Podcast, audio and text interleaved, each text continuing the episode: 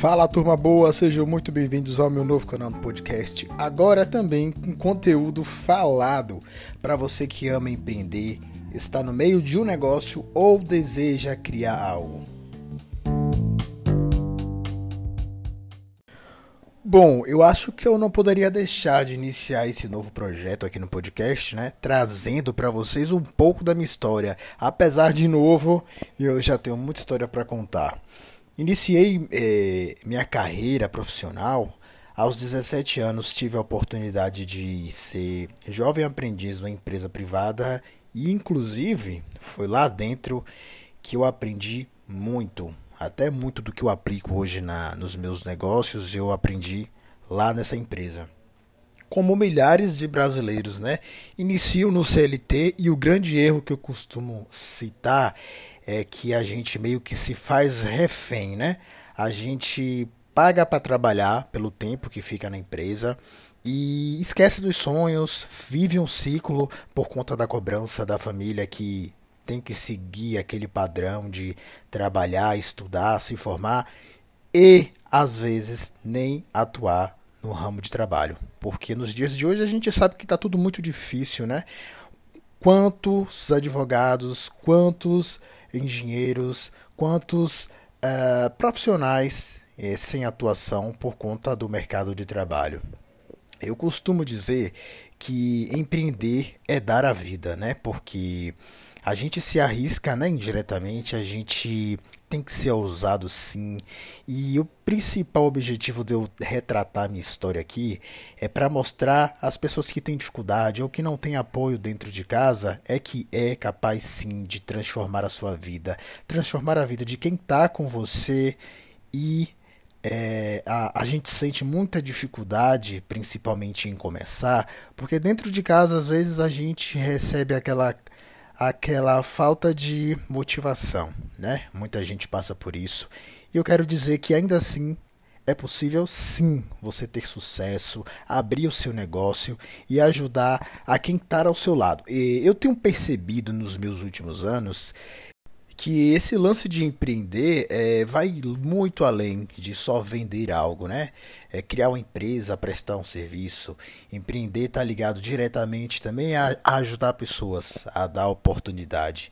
E isso é que tem sido mágico, né, para mim nos últimos tempos. E eu posso dizer também que eu me encontrei com o empreendedorismo bem cedinho. Aos 13 anos de idade eu tive a ideia de vender guloseimas na escola. É, no início foi muito difícil, porque eu fui um jovem muito retraído. Até os 17 anos eu tinha muita dificuldade em reportar alguma coisa, em, até na comunicação é, é, eu pegava. Eu me destravei muito esse período que eu tive essa ideia, né, esse projeto de vender guloseimas. E no período eu não optei fazer isso por necessidade, né? Graças a Deus, minha família, não, não, a gente nunca passou por dificuldades. É, meu principal objetivo, de fato, era já ter o que é meu. E desde aí, então, eu já comecei a ter algumas conquistas poucas, né? O que eu queria comprar era uma roupa diferente, eu já conseguia comprar um perfume, eu sempre gostei dessas coisas. Então, desde de então, despertei, né? Eu destravei. Daí os anos se passaram, né? Eu concluí meu ensino fundamental, parti para o ensino médio e o tempo foi passando. A ideia de vender guloseimas é, mudou também. Eu tinha vergonha porque eu parti para um colégio maior e aí é, eu já começava a pensar em ganhar mais. Só que eu não tinha recurso. Eu vim de uma família é, humilde, né? Eu não vim de uma família rica, onde tinha pessoas que pudessem investir em mim, né? Depois que eu saísse do ensino médio. Então eu comecei a correr atrás de uma empresa, porque as pessoas me cobravam, a família dizia que eu tinha que ter minha carteira assinada, as cobranças de um padrão que até hoje a gente segue, né? Muita gente segue comecei a, a, trabalhar nessa empresa, né, que eu iniciei minha história falando disso, e lá por incrível que pareça, eu aprendi muita coisa, né? Eu passei por quatro setores diferentes. Eu fui a, a atendente de telefone, operador de máquina copiadora, que seria a produção, né? Auxiliar de, de setor financeiro, faturamento e foi uma escola. A escola na qual eu, eu pude aprender muito e tudo que eu sei hoje de sistema burocrático, até SAP, né, que é sistema de gestão, sistema contábil, eu mexia lá. Então, eu só tenho a agradecer, inclusive, pela oportunidade que me deram. Eu pude é, ser efetivo nessa empresa e durante seis anos eu consegui aprender muita coisa por lá. Dentre os erros e acertos né, de viver esse processo de ser um funcionário, de ser CLT, o maior de todos foi achar que ali seria a minha segunda casa. Nunca foi. Nunca foi a minha casa, nunca será a sua segunda casa. E eu lembro que no dia que minha chefe me chamou para conversar, né, dar a minha carta, é, meu mundo caiu. Eu estava vivendo aquilo dali durante seis anos e achei que é, aquilo nunca ia acontecer, né? E, e, se fosse um dia acontecer, eu ia pedir para sair, eu teria o meu próprio negócio. No sentido inverso, digamos assim, eu esperei para ver e esperei demais. Mas também foi muito bom, porque foi um período que eu acordei de fato para a vida, né? E eu já tinha eh, me formado, eu sou técnico em construção naval, formado pela Faculdade de Cimatec da Bahia, e já vem essa frustração, porque foi um período onde a crise do petróleo, né, a Petrobras não estava muito bacana no período, tinha feito um concurso, tinha ficado em sétimo lugar e não fui chamado pela SES Gran Rio, então teve todo uh, esse processo que também me fez desmotivar. Mas eu não me deixei levar por isso também, né? Eu corri atrás dos novos negócios. É, foi aí que me deu o estalo na vida, né? Eu precisaria mudar, eu precisaria agir e rápido.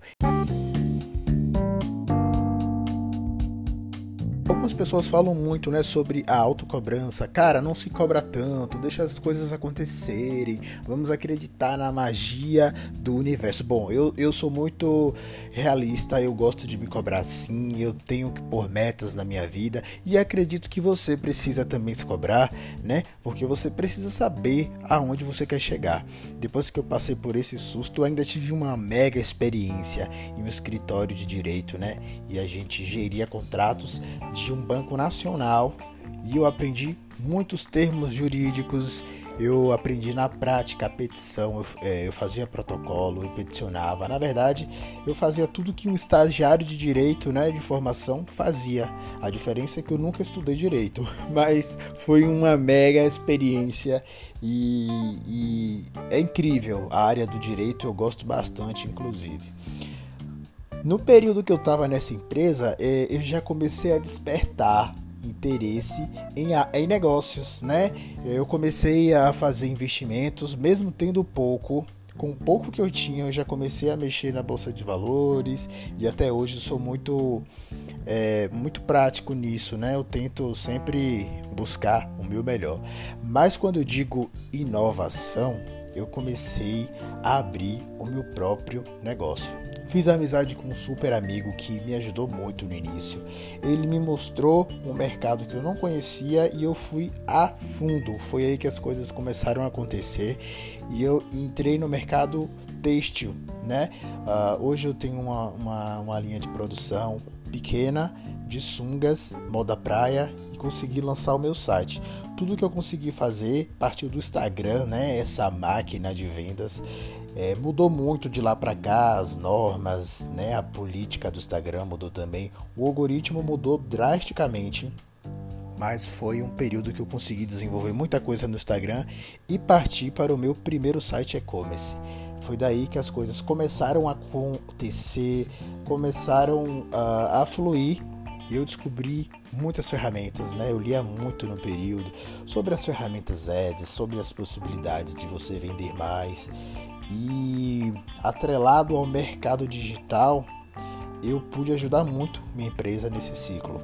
Então, basicamente, é minha história super resumida. Eu espero ter influenciado você de alguma forma com a minha história, com a minha batalha, a minha luta que ainda segue.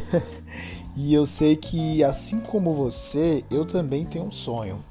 E eu, o legado que eu quero deixar aqui dessa minha história é que não deixe o seu sonho na mão das pessoas, corra atrás do que é seu. Você precisa construir, né? Se cobrar, a questão do se cobrar, a gente precisa se cobrar porque se a gente não fizer, ninguém vai fazer por nós. Mas é bom também a gente levar em consideração nossa saúde mental, né? Ter boas referências, estudar sempre e progresso. Esse é o meu primeiro episódio de muitos de conteúdo de valor para você e eu não canso de dizer, meu principal objetivo no Instagram é ajudar a você destrave na sua vida, destrave seus negócios, destrave o seu pensamento.